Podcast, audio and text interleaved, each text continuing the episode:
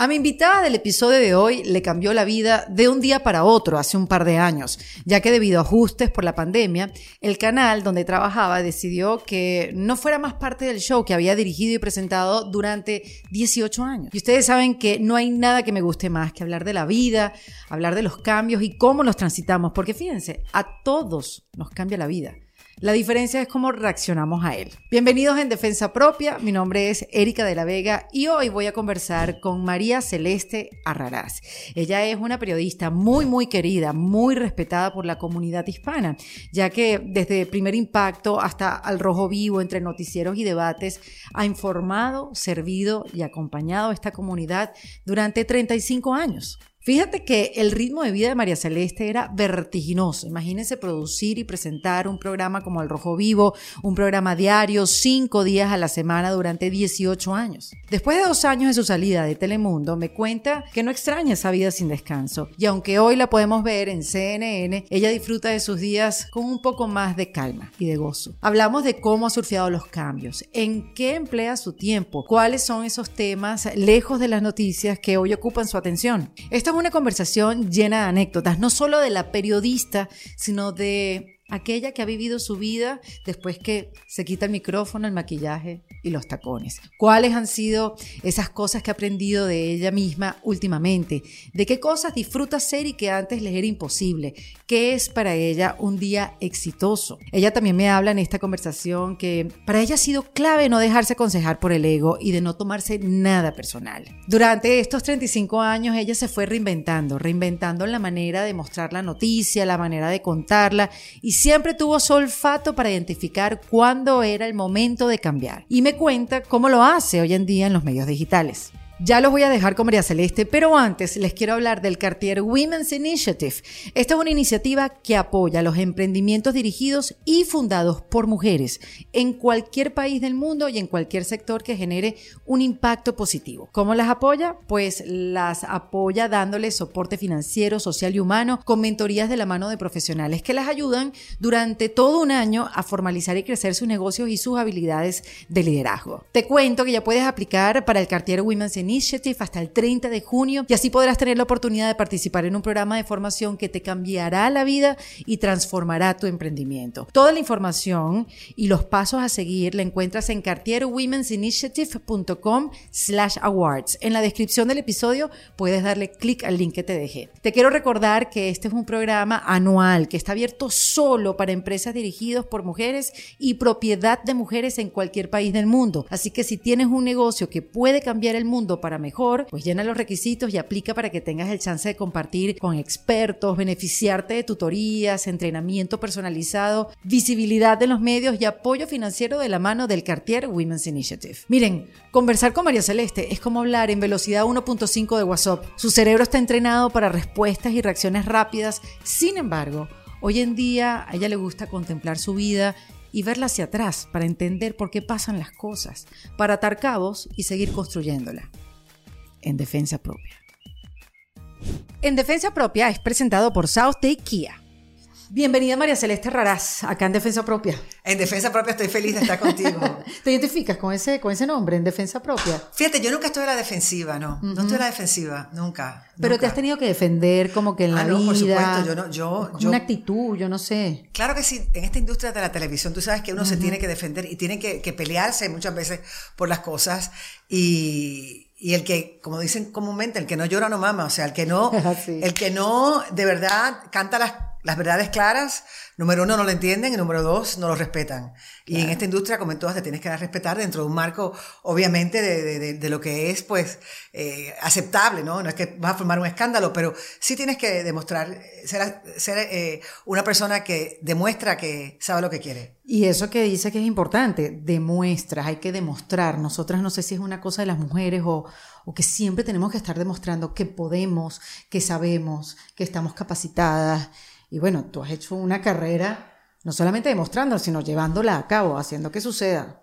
Es que tienes que hacer que suceda, porque nadie lo va a hacer por ti. Es así. la vida es así, o sea, tú tienes que estar clarísima en eso, súper enfocada y sobre todo, pues, ejecutar las metas, porque no te van a caer en la falda.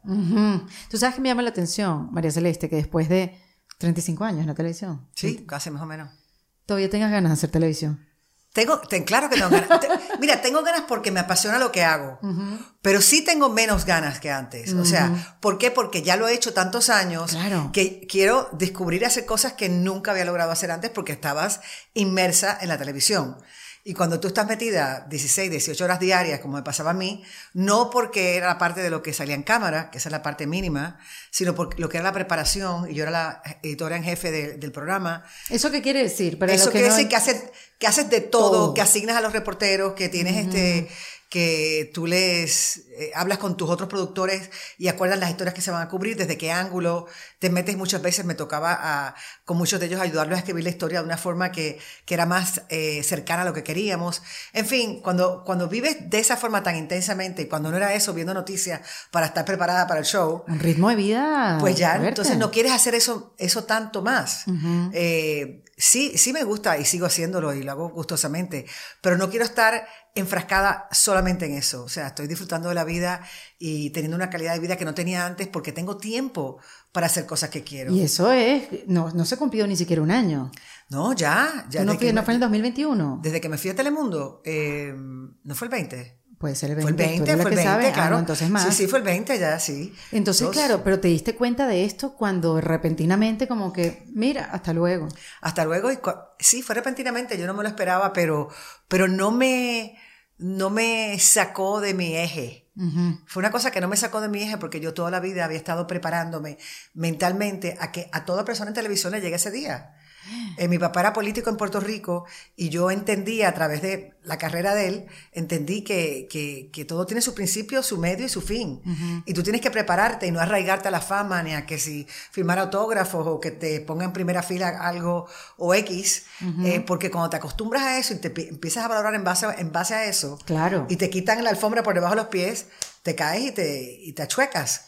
Pero ¿cómo se termina una relación así, María Celeste? Yo todavía, te lo juro que me lo pregunto, me asombra, me choquea, o sea, como... A mí no, a mí no. Fíjate que a mí no, a mí no, a mí no, a mí Porque sabes que es así, o sea... Porque sé que, porque no, yo no, te los las cosas en la vida no te las puedes tomar personales, porque cuando te las tomas personales, empiezas a actuar en base al ego y a reaccionar en base al ego, que es muy mal consejero.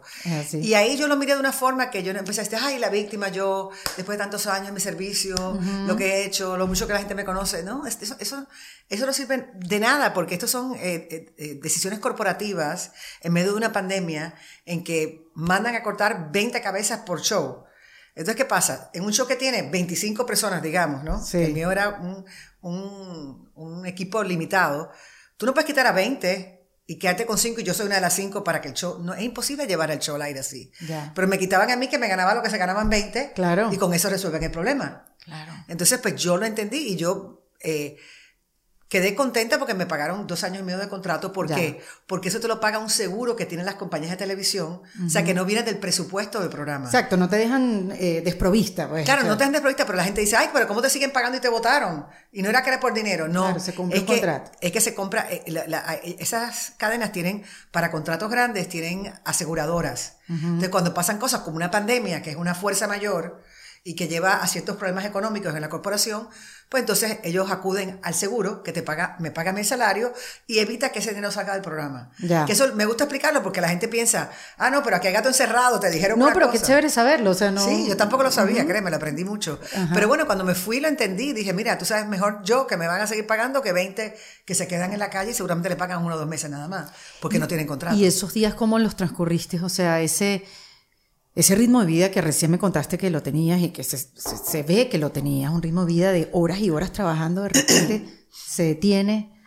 ¿Cómo, ¿Cómo transitaste esos días? ¿Cómo lo empezaste a ver? Te lo digo porque muchas de las mujeres que escuchan también les tuvo que haber pasado esto, porque no solamente es que se acaba una relación de trabajo, también se puede acabar una relación de pareja, se puede acabar, no sé, los hijos se te van rapidísimo y se te fueron a la sí, te cambia, te cambia de repente y es difícil a veces cambiar el canal. Claro. A mí, fíjate, no me costó cambiar el canal porque desde el punto de vista financiero siempre, siempre... Pero a eh, nivel de corazón, digo, esa relación que tú vienes cultivando desde 2002, estás tú en Telemundo, ¿puede Sí, fueron muchos años, pero lo que pasa es que yo me quedé amiga de todos los que están allí, todavía hablo con ellos. Claro. O sea, yo me quedé amiga de ellos, yo me fui de allí en buenas, de, buenas.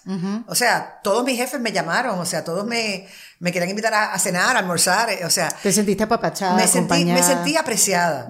Y entendí que fue una decisión corporativa por circunstancias fuera de mi control, no por una, no porque estaban midiendo mi, mi, mi talento ni, ni, lo que yo estaba eh, rindiendo a la compañía y que estaban disgustados, no tenía nada que ver con eso. ¿Y, y, y cómo hacer que tu carrera continúe? Porque esas son otras cosas que también es difícil de entender, que tú cultivas durante tantos años una carrera y después, ok, ¿Dónde la continúo? ¿Cómo la continúo? Porque no es que hay tantos medios, ahorita toda una era digital y claro, nosotros podemos desarrollar nuestros propios contenidos, maravilloso, cuesta un poquito más, es una dinámica diferente, un presupuesto distinto, eh, pero digamos, o sea, que eso de dónde continúo, todo lo que he trabajado, cosechado, eh, es una gran pregunta. Bueno, ¿Qué quiero hacer a partir de ahora? Porque has trabajado descosechado, tienes bajo tu manga ciertos instrumentos en que la gente sabe que puedes volver a otra parte y hacer un buen trabajo. Em, pero definitivamente tienes que abrir tus horizontes y, y, ser flexible.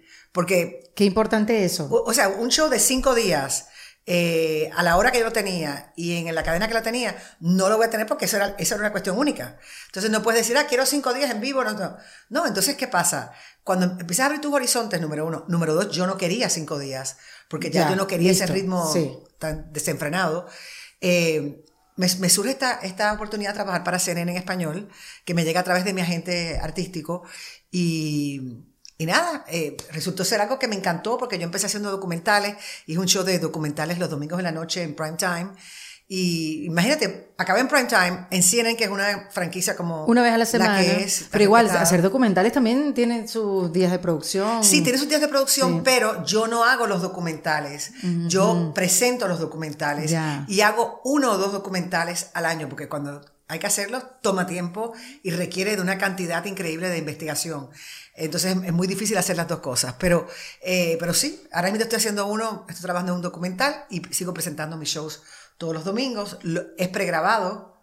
Entonces tengo la flexibilidad de grabar el día que quiero y si me quiero ir de viaje para algo o otros proyectos como los que tengo, los puedo manejar. O sea que estoy feliz. Qué bueno. ¿Y qué estás haciendo que antes no hacía? O sea, que estás yendo más a las amigas, estás viajando más. Bueno, primero que nada, estoy jugando tenis. ¿What? Estoy jugando tenis. Yo siempre, yo empecé a jugar tarde tenis en la vida y cuando me, me, me pasó lo de Telemundo, dije, bueno, pues este es el momento en que yo tengo para jugar tenis, porque antes no tenía las mañanas libres para hacerlo. Y para jugar tenis hay que hacerlo todos los días. Ya. Si no, Olvídate. Sí, no avanza. Y entonces me acuerdo como ahora que fui a, al club donde yo estoy inscrita para jugar tenis y cuando llego allí, como el segundo día, me tocó jugar con una, una pareja, un, juego de dobles, que ella jugaba mucho mejor que yo, una señora que yo no conocía, jugaba mucho mejor que yo.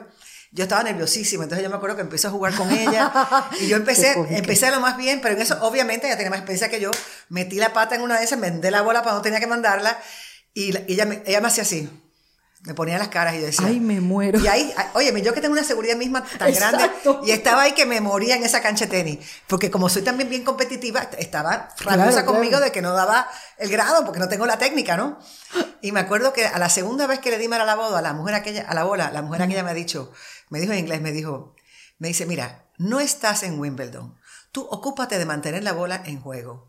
Pero me lo dijo con esta cara que yo bueno, fue lo mejor que me pasó, porque soy tan competitiva que entonces agarré y dije, espérate. Te voy a demostrar.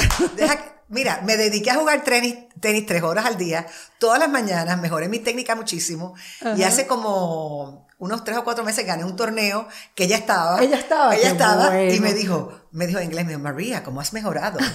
y yo, coge, agarra. Así que eso estuvo chévere. Pero lo que te quiero decir ¿a qué me he dedicado? A jugar tenis. Ahora tengo una columna de, de, opinión que se llama Así lo veo y es en Bulletin, Bulletin como Bulletin. Sí. De, que es una nueva plataforma que tiene eh, Facebook. Entonces hablo de todo ahí, de todo lo que te puedas imaginar a corazón abierto. ¿Y qué temas son los que te llaman ahora la atención? ¿De qué quieres hablar? O sea, ¿qué, qué consumes? ¿Qué estás leyendo? ¿Qué te quita el sueño? Mira, desde, o sea, yo puedo estar hablando contigo y pasa algo, que pasó alguien por ahí, me recuerda algo, una experiencia o una situación y de ahí empiezo a escribir. Ya. Ahora escribí, la última que escribí me parece que está muy buena no porque la haya escrito yo, pero me parece que está buena porque le va a hacer, a, mucha gente se va a identificar con eso. Eh, hablo de todos los temas habidos y por haber. Y entonces habla sobre cómo cuando empezó la guerra de Ucrania, todo el mundo estaba enfocado en lo de Ucrania, los primeros tres o cuatro días, todo el mundo notizado con Yo lo pensé justo ayer, como que la noticia se ocupó con otros temas, ¿no? Sí, entonces nos pasa con todo, perdimos la sensibilidad y entonces habla, habla sobre cómo todos caemos en esa cuestión que una vez el Papa Francisco se refirió a eso como la globalización de la indiferencia. Wow. es un concepto tremendo. Entonces hablo de eso y, y, lo hablo en una forma bien coloquial que todo mundo se identifica, ¿no? eh, porque me surgió la idea de esa columna, el Día de las Madres, eh, desayunando con mis hijos, mi mamá, divino, unas mimosas, todo, todo fabuloso, el, el brunch que estábamos teniendo. Y en la mesa de al lado, esta mujer quejándose con el mozo, lo insultó porque le llegó el filet miñón que pidió duro, demasiado cocido, se lo sirvieron muy, muy cocido. Claro. Y yo me quedé mirando aquello y, y, fue como que me transporté a Ucrania y dije, concha, en Ucrania darán la vida por un filete como ese, aunque esté duro Ah, como un una suela de zapato zapato. de esos, sí. Sí, entonces yo decía, eh, eh, qué, qué pérdida de perspectiva. Y empecé a dar esa... Pero mira, hablo de los corazones rotos. ¿Y por qué hablas de los corazones rotos? Porque, porque sí, porque en ese momento tenía una amiga que estaba pasando por una ruptura amorosa que me tenía consumida, yo dándole consejos a ella, y de bueno, le tengo que sacar provecho a esta terapia que estoy dando porque realmente le, le di una, una, buena, una, una, buena serie de consejos. Y tú, María Celeste, yo te juro que sigo su, tu trabajo, pero en tu vida personal, obviamente, además que no sale mucho, tú sí. compartes de tus hijos, compartes, sí, sí. sabes, como con tu mamá, y te, te, he visto, tú los buscas en, en Google y, y es eso, pero ¿qué, ¿qué tal después de tu separación este, con tu esposo? ¿Seguiste tu vida? ¿Qué tal has seguido? ¿Cuántos años ya llevas tú de, de, de separada, divorciada? Yo me divorcié hace 18 años más o menos. ¿Y, y qué tal? ¿Cómo Niña, te no, yo, yo tenía una años? vida amorosa y romántica, eh, pues plena, eh, variada, interesante, excitante, aventurera, de todo. Eh, chévere, he tenido buenas relaciones, me he vuelto a enamorar, me han roto el corazón, he roto el corazón más veces que las que me lo han roto a mí, sí. por suerte. Y, y, nada. Pero qué sí, bueno, o sea, siempre, nada, siempre. nada de, tu, de tu divorcio te impidió a que vivieras o, o sigas viviendo todo esto que has vivido. Al contrario, al contrario, uh -huh. al contrario, te digo sinceramente, eh, yo me enamoré de verdad después de mi divorcio. Wow. Y no fue de mi esposo. Claro, pero eso ¿por qué? Porque cuando te casaste, te casaste por eh, presión, porque no, uno se que casa, hacerlo. a veces uno se casa por las razones equivocadas. La primera Muy vez joven. me casé demasiado joven con un hombre maravilloso que al día de hoy es gran amigo mío, que, que me casé con él porque lo admiraba muchísimo y, y trabajábamos juntos y me sentí como que me quería ir de mi casa para estar con él. Y yo tenía ya 25, casi 25 años, no fue que fue tan, tan, tan joven. Pero en perspectiva, uno a los 25 años ah, no, es muy, muy Pero en esa época, hija? pero en esa época, tiene 21, pero en esa época, Claro. y en esa época yo tenía amigas que se habían casado ya. Claro, claro. Yo- Estaba- estabas tarde. Sí, estabas estaba tarde, pero, bueno, pero no, no lo hice por presión de tarde. Ok, ok. Lo hice porque quería estar con él, Ya. porque le gustaba viajar mucho y yo quería irme los viajes con él. Y mis papás no me dejaban. Eran bien- Obvio, claro. Claro. Déjame firmar aquí, vamos a casarnos, ya tengo permiso. Exacto, para viajar todo lo que quiera. Entonces la segunda vez me casé porque yo creo que llegó la etapa de, de, de como de, de sentar cabeza y de querer tener hijos. Ya yo, yo me casé la segunda vez a los 35 años, o sea que, que ahí ya pues el, re- Sí. el reloj biológico empieza a hacer TikTok y, y nada. Pero, pero en realidad ninguna de las dos veces fueron grandes amores de mi vida. Estuvieron fuera de matrimonio.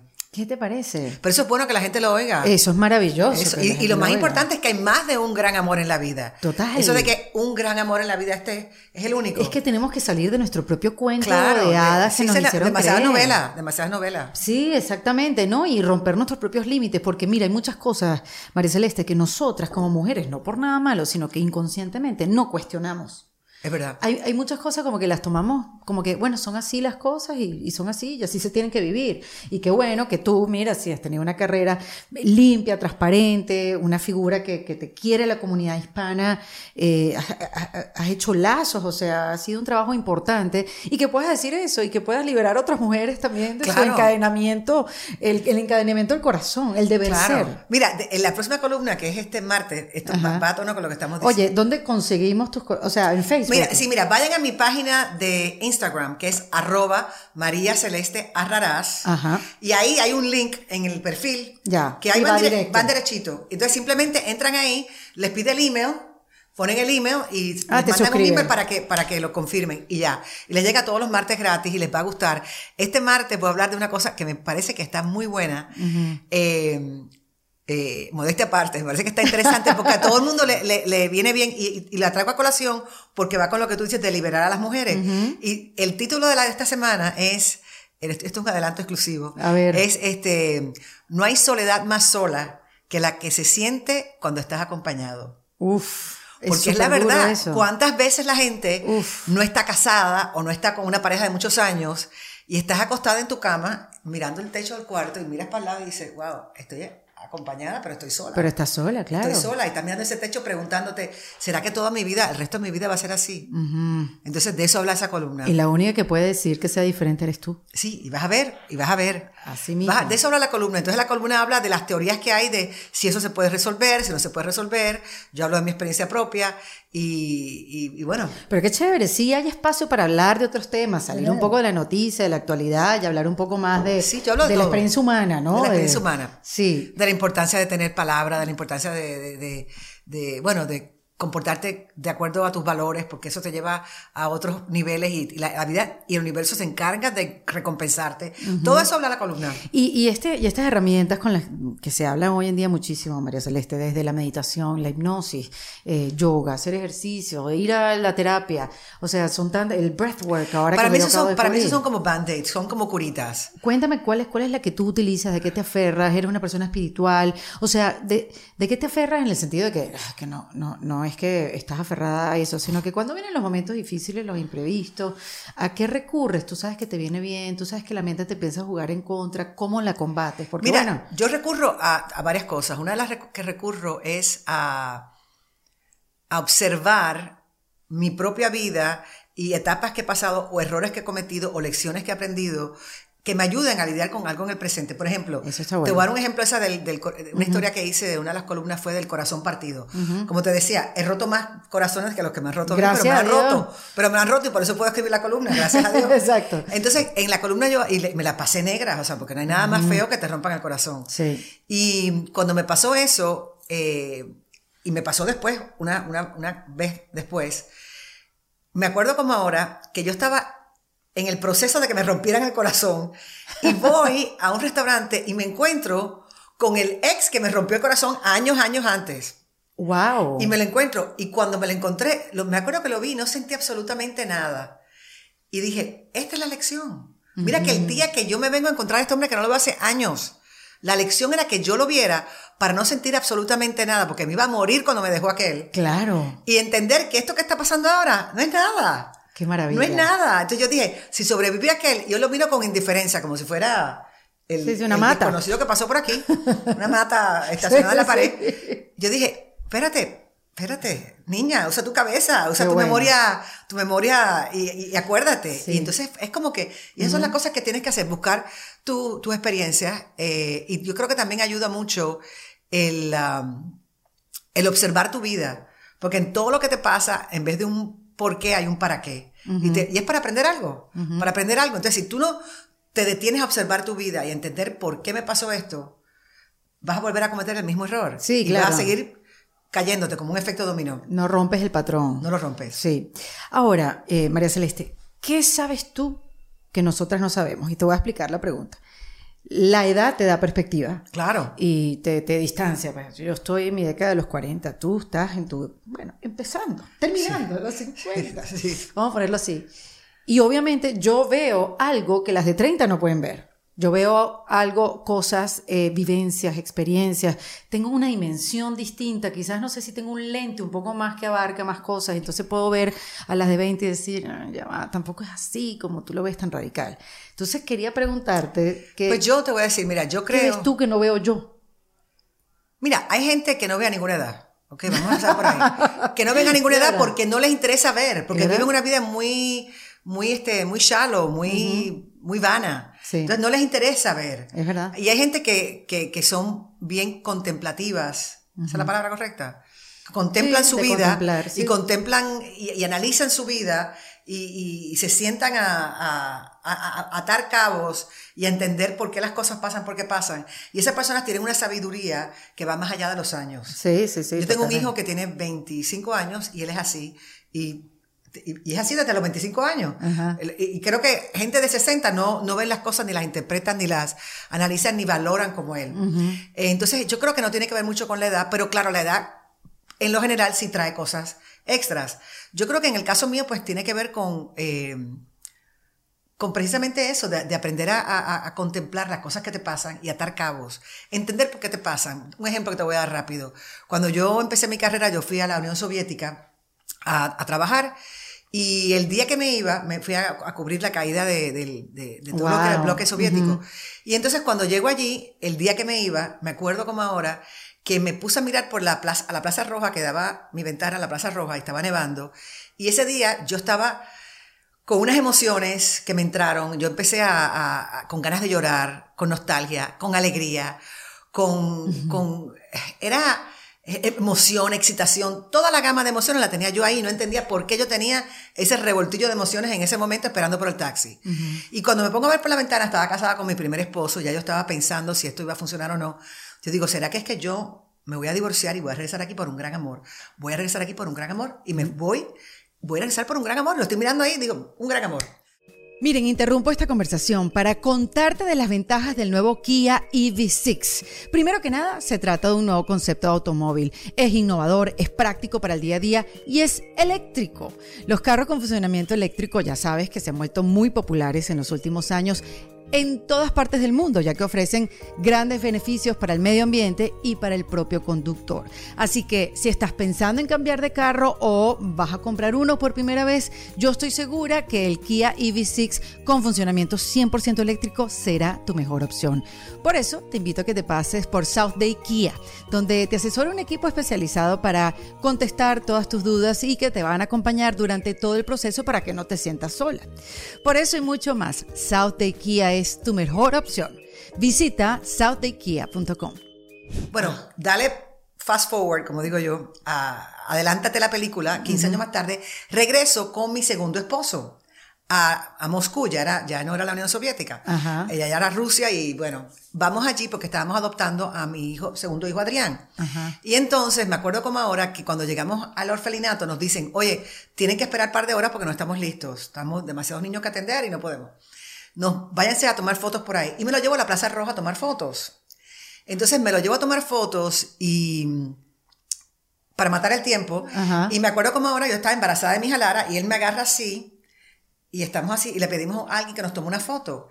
Y de repente esa persona nos está tomando una foto y mientras estamos posando, yo miro por encima del hombro de esa persona y veo la ventana donde 15 años atrás yo dije, yo voy a regresar por un gran amor. Excepto que no era el gran amor de un hombre, sino de un niño. ¡Qué maravilla! Era el amor de un niño. Claro. Eh, pero ¿qué pasa? Si yo no me siento en aquella ventana hace 15 años atrás a analizar, a tener esa introspección, de tratar de analizar lo que yo sentía, darme cuenta que era algo muy importante y simplemente lo, lo descarto y sigo empacando y, no, y no me tomo el tiempo para hablar conmigo mismo o tratar de entender eso que yo misma no entiendo si no tengo esa sesión contemplativa, no sé si es la que es, eh, no, no lo entiendo. Sí, un momento de reflexión, una pausa. Entonces, ¿qué pasa? Cuando, cuando tienes esos momentos, esos aha moments, que ves esas cosas, dice, por eso es que es importante uno... Y yo que soy acelerada, sí, o sea, tengo que tener la disciplina tú para me estás contando esto y yo digo, wow, ¿cómo lo haces? Porque sí, sí, sí, eh, eh, porque te gusta, o sea, tienes energía para eso, me gusta. es tu manera de ser, o sea, no puedes como desconectarte de eso. Pero qué interesante que a pesar de que tengas esa velocidad, sí ha habido tiempo para sentarse. Además, esa historia de, de adoptar un hijo, tú estabas embarazada, era algo que tú querías hacer, lo he leído y sé, te sé que has hablado de eso, que querías hacer mm, desde hace muchos años. Siempre.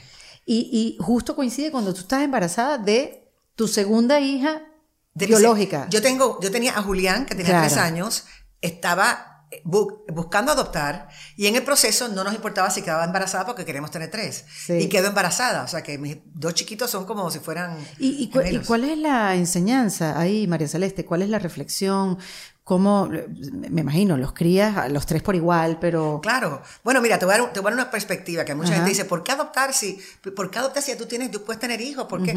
pero precisamente por eso. No hay nada mejor que adoptar y traer un niño que está abandonado en un orfelinato, no solamente una casa con mamá y papá, sino con hermanitos. O sea, eso es la bendición más grande, la ecuación perfecta. Eso es número uno. Sí. Número dos, eh, yo lo hice porque yo quería, eh, yo siempre he sido pues bien pro medio ambiente, yo quería, yo siempre he creído bueno, has trabajado en, en en luchar contra la sobrepoblación, quería tener tres, digo, bueno, voy a Imagínate, tener tres, sí. pero saco uno del sistema este horrible de, de Salvo a salvo a uno, y, y quería hacer todas esas cosas, y, y además que siempre he sido muy agradecida con la vida, y creo que la vida me ha dado mucho, y quería payback, quería sentir que hacía algo yo correcto por la vida también. Sin, sin im- imaginarme que yo queriendo enseñarle lo que es el amor a un niño, ese niño me iba a enseñar lo que era el amor a mí. Me iba a enseñar a mí una di- dimensión del amor diferente a la de un hombre, a la de tu hijo biológico, porque esto es una decisión. Claro. Esto es otra cosa, esto es otro amor diferente. Que tú honras todos los días. Todos los días. Y, y- te digo, cuando, cuando yo llego, cuando nosotros traemos a Adrián a, a vivir con nosotros, eh, Lara nació tres meses después. Claro. Cuando nace mi hija Lara, si tú me preguntas, yo, ella sabe este cuento, si tú me preguntas ese día, ¿a quién tú quieres más, a Lara o a Adrián? Yo te digo Adrián. Claro. Porque ya yo, Adrián, me ha dicho mamá, ya le ha dado fiebre, ya lo he cuidado, ya le ha dado medicina, ya me ha dicho, tú sabes, me ha hecho caritas monas, tú sabes lo que te quiero decir, o sea, Claro. ya lo conocía, o sea, que no necesariamente porque es el biológico, automáticamente es el favorito o es el que más tú quieres. Ahora los quiero los tres por igual, de manera diferente a cada uno. No, y has dicho algo súper real, María Celeste. Yo me acuerdo cuando Matías cumplió 10 años, hoy en día tiene 13, que yo me acuerdo, escribí en el Instagram como llevo 10 años siendo tu mamá, llevo una década siendo mamá. Para, para mí fue como, wow. sí. Este, pero lo cierto es que ha crecido el amor con el tiempo. Claro. O sea, eso que dicen las madres, sí, es amor a primera vista, sí, es amor a primera vista. Así, Ah, para mí sí. no fue amor a primera Si lo vista. quieren explicar bien. Para mí fue cuando Sí, yo, pero este marciano que, pero este que- se supone que yo lo quiero incondicionalmente, que dé mi vida por él automáticamente. No. No, no. Eso es lo que yo decía. No, yo decía, ¿será que soy mal? No lo puedo decir porque me van a pensar que soy mala madre. Exacto. Déjame, no, hombre, no, eso, el amor se cultiva con la, con la, la- Sí, la convivencias, compañía, con lo que convivencia. nos va pasando. Y pues, obviamente es un Sí. amor incondicional que está ahí, pero bueno, tienes que esperar que crezca. Lo que pasa es que uno a veces no dice las cosas, María Celeste, para no ser incorrecta, porque no se permite. Y en el mundo Para que no te juzguen. de la maternidad es mm, complicado. Es crispy, es crispy. Sí, sí, hay como que levantas ciertos cueros cuando pisas, ¿no? Y está bien, ¿no? Cada quien con su realidad. Pero tú siempre has trabajado, tú nunca dejaste de trabajar por tus hijos, siempre fuiste una mujer que trabajaba y estabas con tus hijos, para adelante y para atrás, y con tu vida personal, llevando todo, una vida pública, obviamente, todo lo que te pasaba Sí, sí, sí. eh, salía públicamente. Pero cuéntame, ¿cómo, cómo manejabas esa, esa sensación de culpa? Porque uno se hace mamá e inmediatamente eres culpable. Ah, no, claro. De todo. De todo. Bueno, y tú todo. sabes que todas las que van a la escuela y están con las otras mamás saben que hay dos o tres que son neuróticas, exageradas, perfeccionistas, que juzgan a todas y lo hacen todo perfecto. Las que mandan 80 thank you notes, mandan tarjetas dando las gracias porque el niño estornudó, gracias. Eh, tal cosa, mandaste un regalo, ay, gracias, y gracias porque ya lo abrió, ay, ya está jugando con él. O sea, Sí, uno no sí. tiene tiempo para esas cosas. Pero bueno, hay mamás así que juzgan a las demás, que trabajamos, entonces yo quería ser como las mamás de la escuela y al mismo tiempo tener mi trabajo y ganarme lo que me ganaba y tener, o sea, yo quería todo. Y, y pues sí, lo hice todo eh, y en el proceso eh, mi marido se fue con otra porque estaba tan ocupada siendo la mamá perfecta con la eh, eh, El trabajo el trabajo perfecto, con otra. Eso- sí, o sea que hay que tener un balance, hay que tener un balance. Pero bueno, Sí, no, y manejar la culpa, porque creo que es algo que se repite y lo hablamos muchísimo, o sea, nos- entre las mamás, como que eh, te, te vas de viaje por fin, te vas de viaje, el niño se queda con el padre, final- pero en el viaje te sientes culpable porque entonces dejaste al niño, porque entonces no debería, porque yo debería ocuparme más, porque y es como una conversación sí, con sí, uno mismo, porque nadie te está señalando de que eres mala madre, sino que eres tú la que está diciendo, le estoy metiendo demasiado al trabajo y no le estoy cuidando bien, o le estoy cuidando bien, pero no estoy metiéndole a mi emprendimiento, es todo como un... No, y hay días en que, hay días en que, por ejemplo, a mí me pasaba, todo es una crisis, todos los días, cuando eres mamá, todos los días hay una crisis diferente. Porque si estás trabajando, pues hay días que el trabajo te exige un poco más, entonces ahí tienes la culpa de los hijos. Eh, cuando es con uno de los hijos, uno tiene una crisis. Entonces ya tú resuelves esta crisis, ah, el otro ya tiene otra, otro tipo de crisis. Apagando incendios. Apagando incendios. Entonces tú estás como la mujer pulpo, así. Sí, totalmente. Y, y lo que yo, lo que yo, lo que yo llegué a hacer conmigo misma fue a decir, mira, cuando me acostaba y ponía la cabeza en la almohada, decía, ok, mi intención de hoy fue buena, hacer todo bien. No me quedó todo bien, pero por lo menos no me siento mal porque sé que mis intenciones fueron buenas. Entonces, cuando tú sabes que tus intenciones son buenas, Claro. te tienes que perdonar. Totalmente. Te tienes que perdonar. Y claro, eh, no es fácil, pero se puede. Tú sabes que te quería hacer esta analogía, que bueno, tú llevas aquí viviendo en Miami lo mismo que llevas trabajando en, en televisión, ¿no? Sí, Sí, más o menos. Sí, este, sí, porque te viniste de Los Ángeles. Sí, yo estuve en Nueva York, estuve en Los Ángeles, Exacto. Puerto Rico también. Miami es una ciudad que se ha transformado a lo largo de los años. Yo que llevo nada más nueve años lo he visto, una transformación, no quiero saber lo que tú has visto. Entonces, en perspectiva de esa transformación de la ciudad, ¿cómo ha sido también tu transformación como persona a lo largo de los años? ¿Cómo, cómo puedes reflejar eh, eh, eh, el, el crecimiento y el progreso de una ciudad? sea como haya sido, a, a, tu mismo progreso y crecimiento. Pues mira, yo creo que, que todas somos diferentes personas en diferentes etapas de la vida. Yo creo que de, de, década en década vamos evolucionando. En el caso mío, yo creo que eh, hay, cosas, hay muchas cosas que he mejorado. Por ejemplo, yo antes no podía estar sola. Ay, mira tú, María Celeste. o sea, no me es buenísimo que lo digas, porque, claro, no te ve tan fuerte, tan trabajadora. No, yo, o sea, yo, yo podía hacer todas mis cosas del trabajo Claro, claro. Pero por ejemplo, no me gustaba dormir sola, no me gustaba estar sin pareja. Y tenía, iba de un novio o un marido a un novio o un marido. Siempre. Y mis amigas siempre me decían, ¿pero por qué? Como si ellas fueran tan expertas, pero bueno. ¿Pero por qué? ¿Por qué te dices eso? Yo decía, son unas envidiosas, siempre tengo galanes y ustedes saben que son unas envidiosas. Mentira, lo que pasaba era que eh, realmente no me gustaba entrar en ese vacío. Y siempre tuve suerte, hasta que por fin en una de esas, la última, una de las penúltimas razones que tuve, dije, ya, voy a, tomarme una, una pausa. Y fue lo mejor que hice. ¿Qué aprendiste de ti? Bueno, aprendí número uno a que me encanta. Ahora Ahora, el problema que tengo es que ah, ahora me gusta estar sola. Exacto. Entonces, ahora, cuando estoy con alguien, es como que, desaparece por dos o tres días, por favor, porque necesito tomar control del, del, del, changer de la televisión. Quiero comer un sushi en la cama con, mucha, con, mucho wasabi. O sea, lo que, lo que sea, ¿no? Eh, eh, cosas así. ¿Qué tal? Y entonces me, me gusta eh, aprender a estar sola. Y eso me ayudó también a, a a tener esos periodos de tú pensar y analizar tus cosas, tu vida, de, de, de, de tú atar cabos. Y, y, es chévere porque te acepta. Al final vamos a estar todos solos, todos. Sí, todos nos morimos solos. Y hay que caerse bien para estar solo con uno mismo, ¿no? Exacto. Hay que buscar qué es lo que, te gusta, cómo te sientes bien, cómo consentirte, cómo hacerte bien la experiencia de la vida. Eso también depende de uno. O sea, qué rico que te lo venga alguien y te ponga tus florecitas y te vengan y tal, pero pero uno se lo tiene que procurar también para esos momentos. Claro, claro que sí, por supuesto. Bueno, qué bonito eso que, estás diciendo, porque, bueno, uno sigue aprendiendo de uno mismo y pareciera que uno ya demasiado se conoce, pero uno tiene como que demasiadas Me acabas de acordar que compré unas flores en mi casa y las he dejado en el carro. Ay, Dios, no se van a morir. pero qué bueno, viste, te compraste tu propia flores. eso, a eso me refiero. Exactamente, qué bueno eso. Ahora, María Celeste, hablemos de éxito este, y, cómo ha cambiado a lo largo de tu vida. Yo juraba que el éxito siempre se traducía de una manera y cuando no lo tuve más dije que fracaso soy.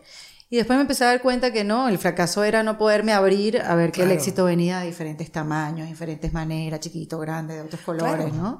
Este, ¿cómo, ¿Cómo sientes tú el éxito? ¿Qué es un día para ti exitoso hoy en día? Hoy en día, eh, me encanta María Celeste, porque es tan rápida. Si, es tan rápida.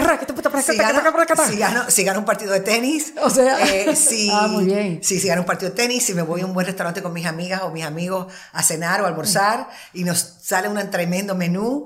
Eh, si el programa que estoy preparando me dieron la entrevista que quería. Eh, si mi hija me llega a casa como antes de ayer, que me llegó con todas las notas A de la, universidad. Qué maravilla, te felicito. Divino. Si me Llaman y me dicen, mira, nos aprobaron el viaje, que nos vamos de vacaciones para tal sitio. Ah, fabuloso corazón.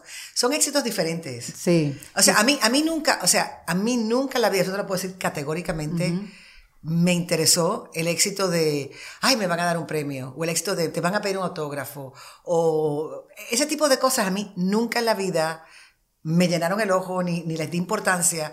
Y por eso es que cuando me vas a de Telemundo no tuvo el efecto que, que, que, algunas personas pensarían que iba a tener, al contrario. Claro, No, pero para nada. Mm. Porque yo veo a mi papá, como te dije, en la política, teniendo sus altas y bajas, viendo que cuando estás arriba tenía todo su entourage y todo su séquito de personas ahí pues rindiéndole pleitesía, y cuando perdía, los que estábamos éramos los familiares. Entonces yo aprendí, yo vi eso desde pequeñita y aprendí a tener un desprendimiento increíble con esa parte de la fama y el éxito. Mm.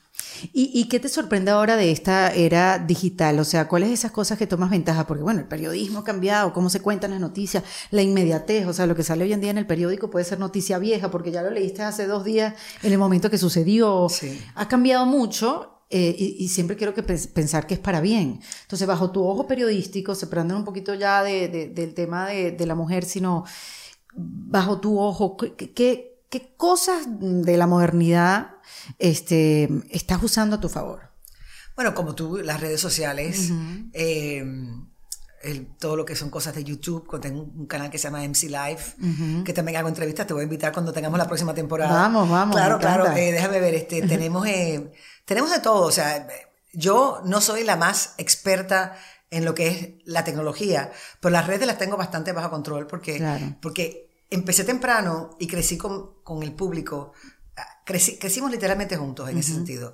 Eh, y me gusta y me encanta, pero la inmediatez, la inmediatez es, un tremendo reto para los periodistas porque pasa todo tan rápido y cualquiera puede ser periodista en la calle hoy en día, con una camarita y subiendo algo en las redes. Total. Entonces, tienes que hacer un trabajo mucho más investigativo, más profundo, por eso es que tenemos DocuFilms Films con CNN, porque son temas, es un solo tema que está explorado a cabalidad, que ningún río ni ningún TikTok te va a llevar perspectiva como este tipo de cosas. Claro, sí, hace falta. O sea, que tienes, tienes como un balance, o sea, tienes que reinventarte dando un contenido mucho más profundo, mucho más serio, ah, para las personas que quieren discernir y irse más allá de lo que es el, título ¿no? de, la noticia. Qué buena. ¿Y, ¿Y, qué ves? O sea, ¿cómo, ¿cómo te informa? ¿Qué te gusta disfrutar? ¿Cuál es esa, esa, ese periodista, esa persona? ¿Qué te alimenta? O sea, ¿qué te cultiva?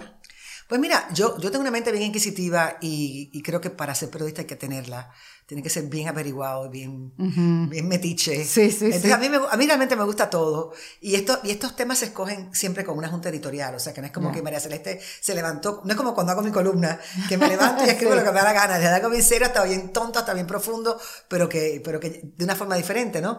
Pero cuando, o sea, esto se hace en, en, conjunto, o sea, aquí yo soy un voto de lo que es la, la, junta editorial, no soy la, la dictadora jefa máxima de, de, de, la que determina eso. Y me gusta, fíjate, me gusta eso porque hoy es otra perspectiva. Pero eh, hablamos de todo, hablamos desde desde Ucrania hasta hemos tenido documentales de las primeras damas, hemos tenido documentales de, James Bond, hemos tenido documentales de marihuana y autismo. Ah, sí, eh, eso Muchas cosas. O sea, hemos tenido de cosas bien profundas, desde, desde políticos corruptos que merecen ser denunciados y le hemos dedicado una hora, de, de todo. O sea, que, que, que eso es lo chévere porque una vez crees en el formato, la seriedad con que se hace y la integridad con que se hace, credibilidad que ya te sientas y ya te sientas y lo ves automático. Yo, por ejemplo, eh, muchas veces pongo los domingos a 60 Minutes, porque como yo sé que hacen un buen trabajo, yo sé que el tema que sea, me lo van a presentar de una forma tan interesante que yo me voy a interesar, aunque no lo conozca. Y lo mismo pasa con DocuFilms. ¿Y hay alguna pregunta que sea difícil de hacer, María Celeste? No. Ninguna. Ninguna. No. A mí me toca hacer preguntas difíciles, pero... ¿Como eh, cuáles? ¿Como cuáles? Em, ¿Como cuáles? Pues mira, me tocó muy difícil y sobre todo porque tenía como... Me, habían garantizado una entrevista de siete minutos. Eh, hace muchos años atrás, muchos años atrás, Ricky Martin, a quien adoro, admiro, y es mi compatriota y aplaudo por todos sus éxitos. Eh, pero era relevante cuando, antes de que él revelara que era gay, a él lo había cuestionado, creo que fue Barbara Walters, en una entrevista, le había preguntado que si él era gay, porque todo el mundo en esa época quería saber. Eh, y entonces él le, le, dijo a ella que, que, esa era su vida privada y que él no tenía que, opinar. Entonces eh, me tocó a mí entrevistarlo la semana después. Uy. Y entonces tenemos solamente siete minutos para entrevistarlo. Y es muy difícil tú entrar, porque después que ya hemos hablando una hora, tú me puedes tirar a mí cualquier pregunta. Claro, obvio, obvio. Ya están los motores calientes, pero tú no puedes decir, oye, ¿eres gay?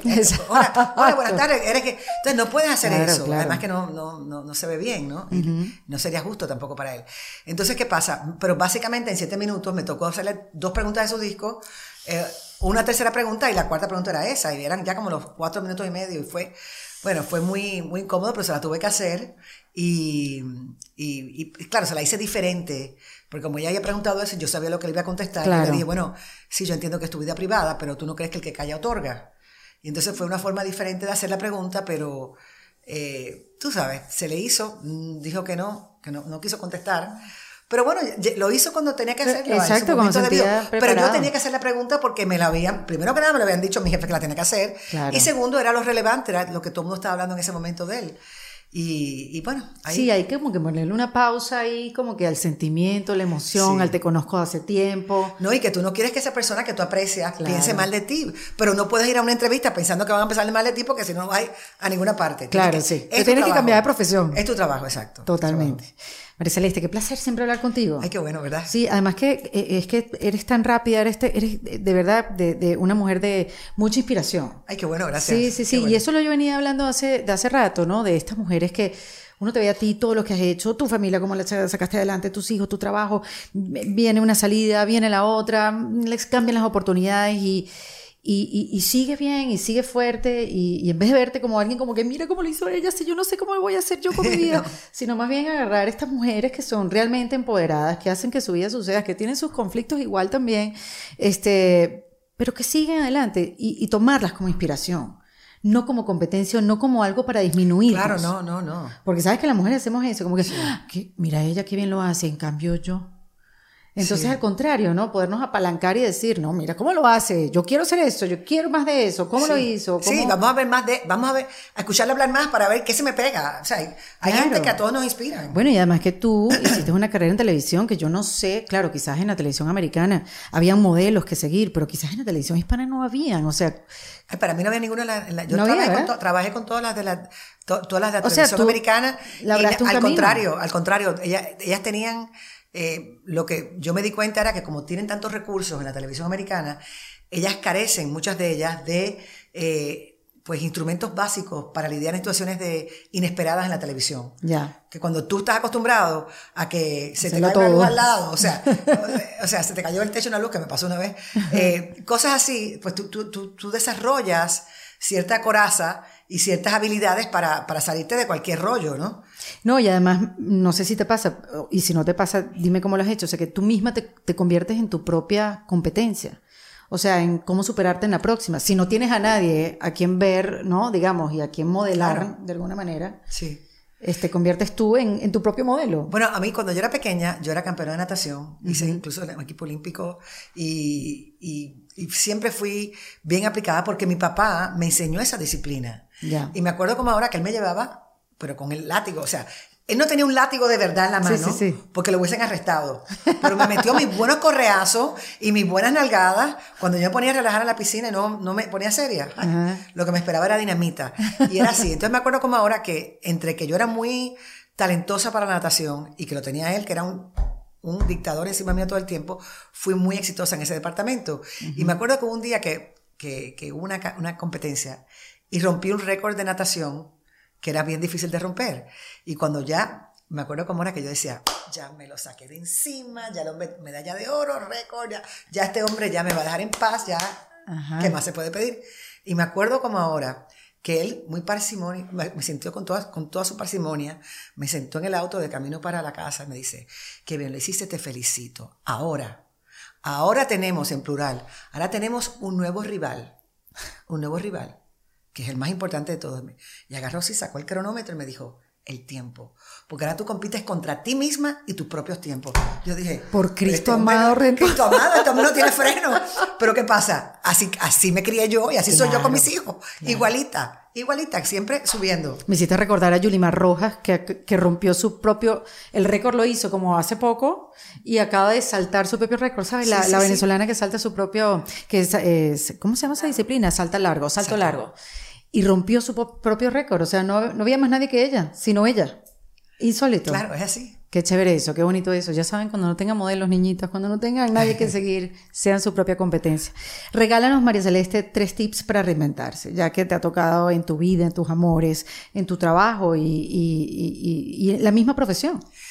Tres tips. Bueno, el primer tip, trip, el primer sí, una palabra muy sencilla, pero es complicada. La, primera pista, el primer consejo es, el primer consejo es lo más obvio, porque a veces lo obvio en la simplicidad está la, sabiduría. Correcto. Entender que hay que reinventarse. Muy bien. O sea, aceptar que la reinvención es parte del crecimiento y parte del éxito. o sea, lo primero es decir, reinventarse es una realidad, hay que reinventarse y reinventarse no es malo.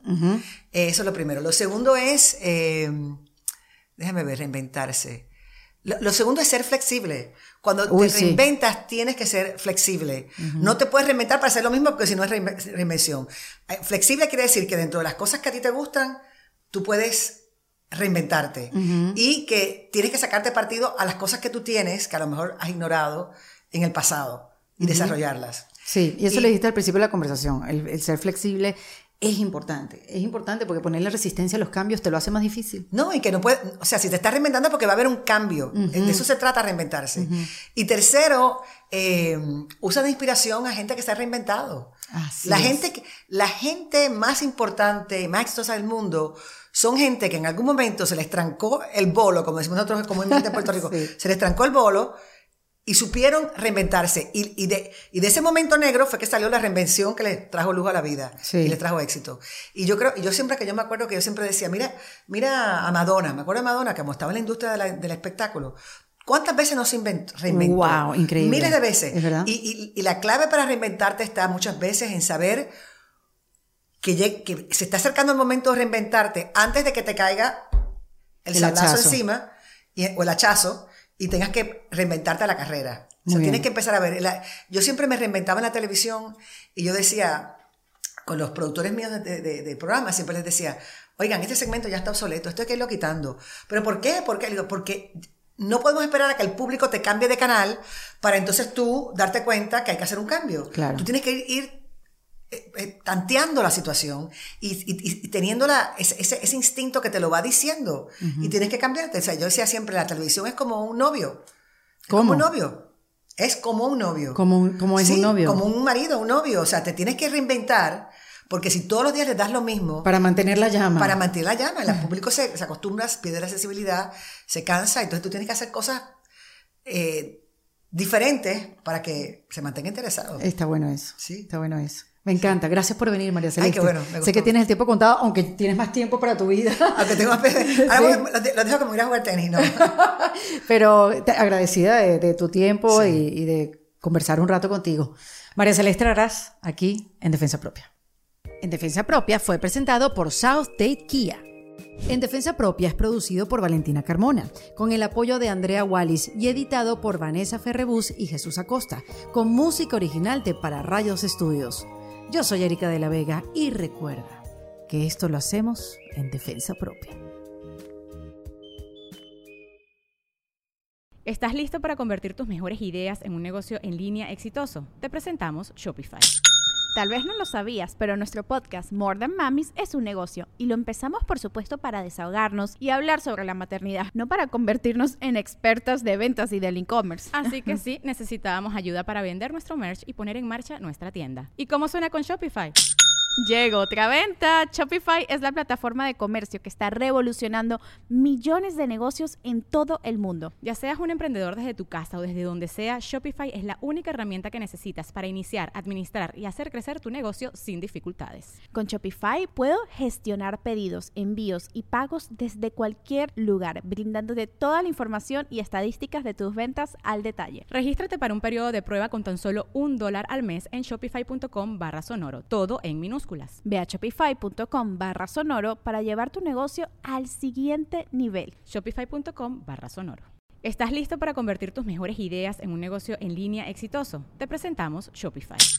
Tal vez no lo sabías, pero nuestro podcast More Than Mamis es un negocio y lo empezamos por supuesto para desahogarnos y hablar sobre la maternidad, no para convertirnos en expertas de ventas y del e-commerce. Así que sí, necesitábamos ayuda para vender nuestro merch y poner en marcha nuestra tienda. ¿Y cómo suena con Shopify? Llegó otra venta. Shopify es la plataforma de comercio que está revolucionando millones de negocios en todo el mundo. Ya seas un emprendedor desde tu casa o desde donde sea, Shopify es la única herramienta que necesitas para iniciar, administrar y hacer crecer tu negocio sin dificultades. Con Shopify puedo gestionar pedidos, envíos y pagos desde cualquier lugar, brindándote toda la información y estadísticas de tus ventas al detalle. Regístrate para un periodo de prueba con tan solo un dólar al mes en shopify.com barra sonoro, todo en Ve a shopify.com barra sonoro para llevar tu negocio al siguiente nivel. Shopify.com barra sonoro.